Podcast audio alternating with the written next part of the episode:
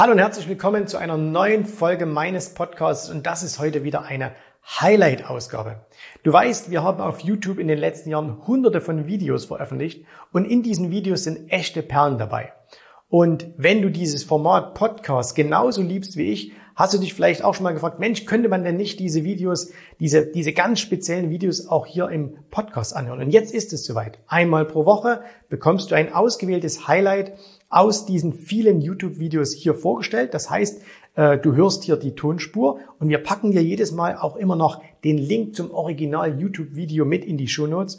Und äh, das heißt, du kannst das Ganze jetzt anhören und wenn du sagst, oh, ich will auch noch mal sehen, was hat der Jens da angezeichnet oder welche Charts gab es da, dann kannst du das entsprechend auf YouTube noch nachholen. So, jetzt aber genug der Vorrede, viel Spaß. Jetzt geht's los mit einer neuen Folge meines Podcasts.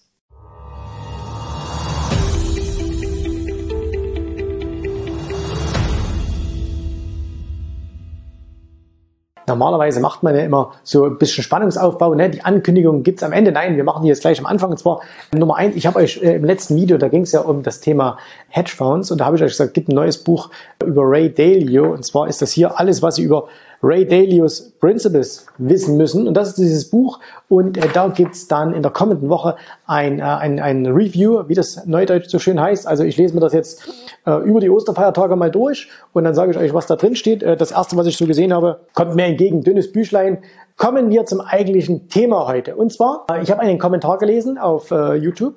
Da wurde gefragt, Jens, kann man denn, wenn man nur einen einzigen ETF kaufen möchte, und zwar einen auf den MSCI World, kann man denn damit die, die Aktienentwicklung äh, der Welt abdecken und kann man damit im Jahr 5% Rendite erzielen? Fangen wir mal von hinten an mit dieser Frage. Können wir damit 5% Rendite im Jahr erzielen? Das ist natürlich der berühmte Blick in die Glaskugel.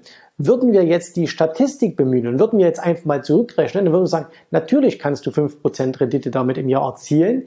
Die Frage ist eben nur, in welchem Zeitraum. Das heißt, kann jemand uns die Garantie geben, dass wir innerhalb eines Jahres 5% Rendite erzielen? Natürlich nicht. Da könnten wir genauso gut 20, 30, 40 Prozent auch Verlust machen, genauso wie wir 20, 30 Prozent Gewinn machen können.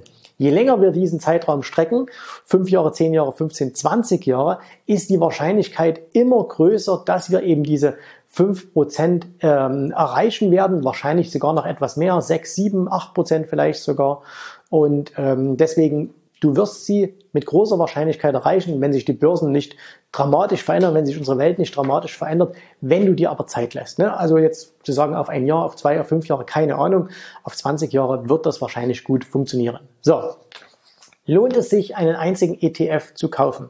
Es gibt ja ähm, in Deutschland ähm, gibt es ja da äh, die Bücher von Gerd Kommer, der das so angestoßen hat mit den ETFs, äh, verkaufen sich nach wie vor wie geschnitten Brot.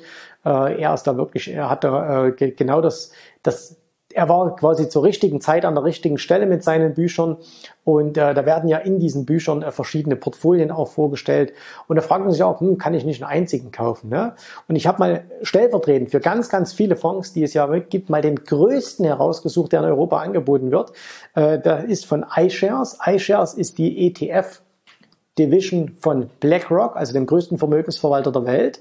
Und ähm, von iShares gibt es einen äh, ETF. Das ist übrigens jetzt keine Werbung hier, ne? also gleich auch mal Disclaimer dazu. Ich besitze diesen ETF nicht und ich habe auch keine Absicht, diesen ETF zu kaufen. Äh, wir bekommen kein Geld von BlackRock dafür oder von iShares, äh, keine Rückvergütung. Wir haben uns das freiwillig jetzt herausgesucht ähm, und deswegen nur, damit ihr das halt wisst. Und ich habe mal hier, ich mache euch schon einen Link darunter auch zu diesen, äh, zu einem PDF, wo dieser ähm, ETF hier vorgestellt wird und der heißt, äh, das, das Kürzel für den ist EUNL, also iShares Core MSCI World USITS ETF. Und ähm, dieser ETF hat sagenhafte ähm, 18 Milliarden Dollar Vermögen oder beziehungsweise AUM Assets under Management. Ne? Also allein in diesem ETF, in diesem einen, einen ETF liegen ähm, 18 Milliarden, ähm, 18 Milliarden Dollar drin, was wirklich ähm, ein Hammer ist. Also das ist schon richtig viel. Und in diesem ETF sind enthalten ähm, 1640 verschiedene Aktien. Also äh, wer das Motto äh, kennt, äh, breit gestreut, nie bereut, ne? hier trifft zu 1640 Aktien und was ist beim MSCI World? Also MSCI World, äh, MSCI, das ist ja äh, eine, eine auch, äh, gibt's ja auch als Firma, äh, die geben halt Indizes heraus, berechnen Indizes und so weiter. Die haben halt diesen Weltaktienindex aufgelegt, äh, schon vor vielen, vielen Jahren. Und äh, die Idee ist halt, dass man sagt, okay, ich kann ja damit quasi das Aktienbild der ganzen Welt abdecken. Und das zeigt sich auch, wenn man mal schaut, hier wie die ähm, wie das Ganze zusammengesetzt ist, denn ähm, die, die Top-Länder, wenn man die mal zusammenfasst, ist natürlich ganz klar von dran, sind die Vereinigten Staaten mit 62,2 Prozent. Das heißt, 62,2 Prozent aller Aktien beziehungsweise des Wertes aller Aktien in diesem äh, in diesem ETF stammen aus den USA. Der zweitgrößte ist dann äh, Japan mit 8,15 Prozent und dann kommen die, äh, die ersten Europäer, ähm, zum Beispiel die Großbritannien mit 5,81, dann Frankreich 3,8. Dann geht's wieder äh, nach Nordamerika, nach Kanada 3,45, die Schweiz mit 3 Prozent, äh, Deutschland mit äh, 2,92 Prozent, Australien, Hongkong, Niederlande und so weiter und so fort. Das ist jetzt hier nur eine, nur eine Kurzinfo. Und ähm, da ist also, sieht man, was da drin ist. Und man sieht auch äh, Aufgliederung nach Sektoren, also das heißt, man hat äh, IT beispielsweise drin, also Informationstechnologie 15 Prozent, Financials 15 Prozent, dann Gesundheitsversorger, ganz wichtiges Thema heutzutage, 12,8 Prozent, äh, Industrie 11 Prozent und so weiter und so fort. Äh, zum Beispiel in Immobilien auch dabei 3,29 Prozent Cash Ne, also Bargeld nur 0,3 Prozent. Das ist also, der ist wirklich komplett äh, investiert.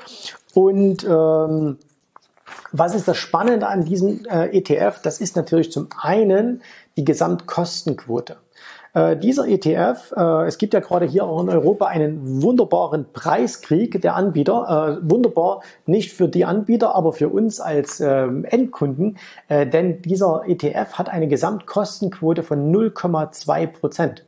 Das heißt also, ähm, von 100 Euro, die du anlegst, gehen 20 Cent für Gebühren drauf. Das ist schon ziemlich klasse. Äh, das ist schon sehr, sehr wenig, wenn man das mal mit einem klassischen Fonds vergleicht. Ähm, dann äh, liegt das tendenziell eher so bei 1,5 Prozent. Äh, und das ist also von Gebührenseite gibt's kein Argument, was gegen diesen ETF spricht. Ne? Also noch viel billiger kannst du es fast gar nicht machen. Es gibt einen Punkt, den man sich ein bisschen anschauen sollte, und zwar ist das ähm, die Basiswährung, das ist nämlich der US-Dollar. Das heißt, dieser ETF hängt in seiner Wertentwicklung natürlich auch an der Wertentwicklung des US-Dollars. Ähm, das kann man jetzt gut oder schlecht finden. Äh, man sollte es bloß einfach beachten. Es gibt natürlich diese Fonds, oder besser gesagt, diese ETFs gibt es natürlich auch in Euro. Das heißt, dann hast du kein Währungsrisiko. Äh, das wird dann entsprechend rausgehatcht, kostet halt dann ein bisschen mehr, ist jetzt aber auch nicht äh, dramatisch. So. Und kurze Unterbrechung. Du weißt, hier in diesem Podcast sage ich immer, du sollst dich bei uns für ein kostenloses Erstberatungsgespräch eintragen. Und dass ich als Inhaber der Firma natürlich so etwas sage, das ist ja ganz klar. Aber lohnt es sich denn wirklich mit uns zusammenzuarbeiten? Naja, hör dir doch einfach mal an, was ein paar Kunden dazu zu sagen haben. Vielen Dank für das Rendite Coaching Plus. Durch dieses Coaching konnte ich mein Wissen zum Thema Börse kräftig ausbauen. Vor allem in den Bereichen Broker, IB, Optionen und Hedging habe ich mich weiterentwickelt. Nun heißt es erstmal Routine, Erfahrung sowie viele Prämien sammeln. Weiter so. Von Norman Amft.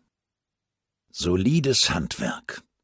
Seriöser Auftritt. Es werden keine Wunder versprochen aller reich werden in sechs Monaten sondern es wird ein solides Handwerkszeug vermittelt, welches einem hilft, Märkte rational zu beurteilen, Positionen professionell abzusichern und so mittel- bis langfristig Vermögen aufzubauen. Jens und sein Team sind keine Schwätzer, sondern Macher. Man bekommt viel Wissen fürs Geld. Umsetzen muss man es aber selber. Hätte ich dieses Wissen schon im Februar 2020 gehabt. Hm. Von Eberhard Jetzt geht's weiter mit dem Podcast und am Ende dieses Podcasts erfährst du noch, wie du dich mit mir in Verbindung setzen kannst, wenn auch du hier bei der Rabe Akademie dabei sein möchtest.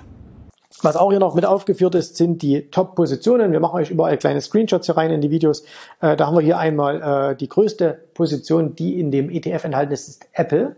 Allerdings nur mit 2,25 Prozent. Ne? Wenn man bedenkt, es gab Zeiten, da hat Apple allein im S&P, glaube ich, 15 Prozent ausgemacht, oder im Nasdaq, glaube ich, im Nasdaq 100 15 Prozent ausgemacht. Zweitgrößtes Microsoft, äh, dann Amazon, Facebook, Johnson Johnson, die beiden äh, Alphabets, also die, die Google-Mutter, ExxonMobil, JB Morgan Chase und äh, dann auf dem, äh, das müsste der zehnte Platz sein, eins, zwei, drei, vier, fünf, sechs, sieben, acht, neun. Jawohl, auf dem zehnten Platz eine Aktie von unseren Schweizer Freund, nämlich die Nestlé mit 0,73 Prozent. Das heißt, die Top 10 ähm, in diesem ETF sind bisschen was über 12 Prozent. So, wenn man sich mal anschaut, wie schlägt sich dieser ETF zum Vergleichsindex, also dem MSCI World, und da stellt man eben fest, naja, genauso wie man es halt erwartet. Ne? Also der, der, ähm, der ETF, der Fonds, hat seit Auflage 8,98 Prozent gemacht und der Vergleichsindex 9,1 Prozent. Das heißt, diese Differenz sind Gebühren. Äh, das muss man jetzt einfach so akzeptieren. Ne? Also noch, noch besser geht's halt nicht. Und auch beispielsweise im letzten Jahr, äh, oder wenn man das jetzt vergleicht auf fünf Jahre, 6,91 zu 6,78 oder 2018, da hat der ETF 8,65 Prozent verloren und der Vergleichsindex 8,71. Also das liegt alles immer so in etwa gleich. Da, da kann es auch gar keinen allzu großen Unterschied geben. Ne? Das, ist, ähm, das ist eigentlich ganz normal. So. Was sind jetzt die Vor- und die Nachteile äh, dieses, äh, dieses ETFs? Naja, der Punkt ist halt ganz einfach der, was ist ein Vorteil? Der Vorteil ist ganz klar, wenn jemand sagt, ich möchte langfristig mich an der Weltwirtschaft beteiligen, und zwar an den Unternehmen, an denen ich mich beteiligen kann, und das sind nun mal Aktiengesellschaften, dann gibt es kaum einen billigeren Weg, als das über so einen ETF oder den eines anderen Anbieters, es gibt ja da nicht nur den einen, sondern es gibt ja mehrere davon, das zu tun. Äh, du kannst das mit Einmalsummen machen, du kannst das mit Sparplänen machen, äh, du kannst jederzeit nachkaufen, die Dinger sind hochliquide, handelbar. Also das heißt, aus Kostenseite ist das natürlich eine wunderbare Sache und äh, es ist wirklich ähm, es ist wirklich toll. Der Fonds ist übrigens, äh, jetzt muss ich ganz kurz schauen, ob es irgendwo steht. Der ist thesaurierend in der Gewinnverwendung. Was heißt thesaurierend? Er schüttet nichts aus. Ne? Bedeutet also, wenn du ähm, jetzt sagst, hey, ich will aber eine regelmäßige Rente irgendwie haben, hm, das funktioniert ja nicht, äh, sondern wenn zum Beispiel Gewinn, äh, Dividenden kommen, Sonderdividenden, irgendwie extra Erträge, ähm, dann werden die immer wieder angelegt, thesauriert. Das trägt zum Zinseszins bei, aber es kommt halt nichts raus. Das heißt, wenn du sagst, okay, ich will mal später davon leben, musst du halt immer mal wieder Anteile verkaufen und davon natürlich dann entsprechend den, äh, den Wertzuwachs, den du erzielt hast, entsprechend äh, versteuern. Das ist aber halt einfach so. So. Was ist der Nachteil, wenn es denn überhaupt einen Nachteil gibt? Ähm, es kann ja jetzt durchaus sein, dass du sagst, ich möchte in bestimmten Ländern gar nicht investiert sein. Ähm, du kaufst halt hier quasi alle mit, ja, genau, entweder Länder oder auch Aktien. Wenn du jetzt sagst, aus irgendwelchen Gründen, sei es moralisch oder sei, weil du sagst, äh keine Ahnung, äh, weil sie dir nicht gefallen, du möchtest halt nicht in äh, in Frankreich investiert sein oder du möchtest nicht in die Nestle-Aktie investiert sein, dann hast du sie hier immer mit dabei. Ja, da heißt, du hast ja alle mit dabei. Du hast ja die besten Aktien der Welt mit dabei. Du hast ja aber auch mit die schlechtesten großen Aktien der Welt mit dabei. Das ist halt einfach so. Ähm, und es gibt durchaus Leute, die sagen, hm, ich persönlich möchte das nicht machen. Ne? Ich möchte meine Aktien frei auswählen können. Ich möchte darüber mitbestimmen können, welche Aktien ich im Depot habe. Es gibt Anleger, die sagen, ich möchte eine Dividendenstrategie fahren. Das heißt, ich möchte regelmäßige Cashflows haben, die ich auch mal rausziehen kann. Kannst du hier halt nicht. Ne? Du musst immer Anteile verkaufen. Das heißt also, ähm, das ist vielleicht ein, ein, ein, ein kleiner, ähm, ein kleiner Nachteil. Äh, das Domizil dieser Fonds ist äh, aufgelegt in Irland. Das, äh, dürfte, das sollte kein Problem sein. Die Produktstruktur ist physisch, das heißt, die kaufen tatsächlich auch die Aktien das heißt, es ist nicht schon geswappt oder sonst irgendwas. Das heißt, es sollte auch sehr, sehr sicher sein. Es ist ein ETF äh, und kein ETN. Äh, ETF hat den Vorteil, ist quasi wie ein Sondervermögen. Die Aktien sind also auch da. Ein ETN ist ja eher was wie eine Anleihe. Ähm, das ist nicht immer optimal, äh, ist auch nicht dramatisch, aber nicht immer optimal. Aber an sich ist das schon ein, ein, ähm, ein gutes Produkt. So. Und wenn jetzt jemand sagt, okay, bevor ich mir jetzt ein Weltportfolio zusammenbaue, das heißt also, ich kaufe mir jetzt ein Deutschland ETF, ich kaufe mir jetzt einen Frankreich ETF, ich kaufe mir jetzt einen Amerika ETF und ich gewichte die jetzt unterschiedlich, ne, damit ich den MSCI World nachbauen kann, dann ist er mit so einem Ding hier definitiv besser bedient, weil er hat halt keine Arbeit damit. Ja? Suchst du das einmal raus, besparst das ganze Ding oder äh, zahlst halt ein und das war's dann. Das heißt, du hast wirklich keine Arbeit damit und deswegen macht es dir natürlich einfach. Wer jetzt als Fan von der Strategie von Kommer, ich bin jetzt nur bedingt, ja, äh, ich bin zum Beispiel kein Fan dieses Rebalancing. Ich halte das aus steuerlichen Gründen für nicht sinnvoll. Äh, aber und auch noch ein paar anderen Gründen, aber da können wir extra mal ein Video machen, wenn euch das interessiert. Also wenn euch das interessiert, warum ich Rebalancing nicht mag, dann schreibt mir das mal in die Kommentare rein. Da mache ich euch gerne ein extra Video dazu. Wer das aber machen will, das kann er hier natürlich nicht, ne? weil du hast halt hier alles zusammen. Das heißt also, wenn es in einem Jahr in einem Land besonders gut läuft und du in einem Portfolio mit zehn ETFs dann gesagt hast, okay, das eine reduziere ich jetzt mal zugunsten eines anderen, äh, hier geht das halt nicht, ne? weil hier ist halt alles drin. Und deswegen musst du dich einfach entscheiden, das ist was für jemand, der, also so ein ETF ist, das ist jemand, für jemand, der faul ist, und das meine ich jetzt in ganz positiven Sinne. Also jemand, der einfach sagt, ich will mich mit diesen Details gar nicht beschäftigen. Ich habe verstanden, dass Aktien langfristig betrachtet die beste Anlageform sind oder eine der besten Anlageformen, äh, der eine kostengünstige Variante haben will und der breit gestreut sein will, perfekte Wahl. Ja? Wenn jemand sagt, ah, ich will doch ein bisschen tiefer in die Materie eindringen, ich will ein bisschen mehr rausholen, äh, vielleicht auch unter der Gefahr, dass es dass er doch den Markt nicht schlägt, ne? aber weil er vielleicht sagt, ich habe da Spaß dran, ich will bestimmte Aktien übergewichten, ich will bestimmte Länder, bestimmte Sektoren übergewichten. Ähm, für den ist das natürlich nicht so optimal. Deswegen kann man gar nicht sagen, ist das gut oder schlecht, sondern du musst dich als erstes hinterfragen, äh, ist das das richtige Produkt für mich, meine Erwartungen, meine Ansprüche. Und ganz klar ist eins, so ein ETF ist natürlich jetzt nichts, wenn du sagst, ich will mal ein halbes Jahr am Aktienmarkt schauen, wie es funktioniert. Also ein ETF ist wirklich nur was für die Langfristigkeit, genau wie jede Aktienanlage, jede langfristige oder jede Investmentanlage, also nicht was Trading ist. Trading kann so hier sein, aber eine Investmentstrategie sollte immer über mehrere Jahre sein, zehn Jahre Minimum. Kürzer sollte man da gar nicht erst äh, sich überlegen, was zu tun. Und äh, wer das macht, für den ist das sicherlich eine ganz, ganz gute äh, Idee mit allen Vor- und Nachteilen, die ETFs bzw. das Halten von ETFs eben mit sich bringen. Wenn ihr mehr Fragen habt zum Thema EDF, zu speziellen Sachen, zu dem, was ich gerade angesagt habe, das Rebalancing, weil ich glaube, das verstehen viele äh, falsch und viele haben da auch eine andere Meinung darüber. Ähm, und ich, wir haben uns kürzlich hier mal unterhalten und es gibt manchmal Dinge, die sind zwar logisch und auch fachlich korrekt, aber mental falsch. Ähm, dann können wir uns darüber gerne nochmal unterhalten. Dann schreibt mir das in die Kommentare. Und ansonsten war's das für heute. Vielen Dank, dass du heute dabei warst. Ich hoffe, dir hat gefallen, was du hier gehört hast. Aber das war nur die Vorspeise. Das eigentliche Menü, das kommt noch. Und wenn du darauf Lust hast, dann besuche jetzt ganz einfach jensrabe.de-termin und vereinbare dort noch heute einen Termin. Und in diesem absolut kostenfreien Strategiegespräch wird für dich eine individuelle Strategie entwickelt. Das heißt, wir schauen uns mal an, wo stehst du jetzt, was sind deine Ziele, wo willst du hin und wir schauen auch, ob wir gemeinsam dieses Ziel erreichen können. Und äh, du musst immer an Folgendes denken. Wenn du etwas im Leben erreichen willst, sei es es an der Börse, sei es beim Unternehmertum, dann brauchst du immer jemanden, der dir hilft, der schon auf einer Stufe ist, wo du noch hin möchtest. Und so wie jeder Sportler einen Trainer hat, so wie jeder erfolgreiche Selbstständige einen Mentor hat, so brauchst auch du an der Börse einen Mentor, der dir hilft, deine Ziele zu erreichen. In den letzten Jahren habe ich Tausenden von Menschen gezeigt, wie sie ein regelmäßiges Einkommen an der Börse erzielen, wie sie ihr Vermögen sichern können und auch du kannst das erreichen. Davon bin ich felsenfest überzeugt. Also, geh jetzt einfach auf jensrabe.de-termin und vereinbare noch heute deinen persönlichen Termin. Ich freue mich auf dich. Wir hören uns. Bis dahin. Tschüss, Servus, mach's gut. Bye bye.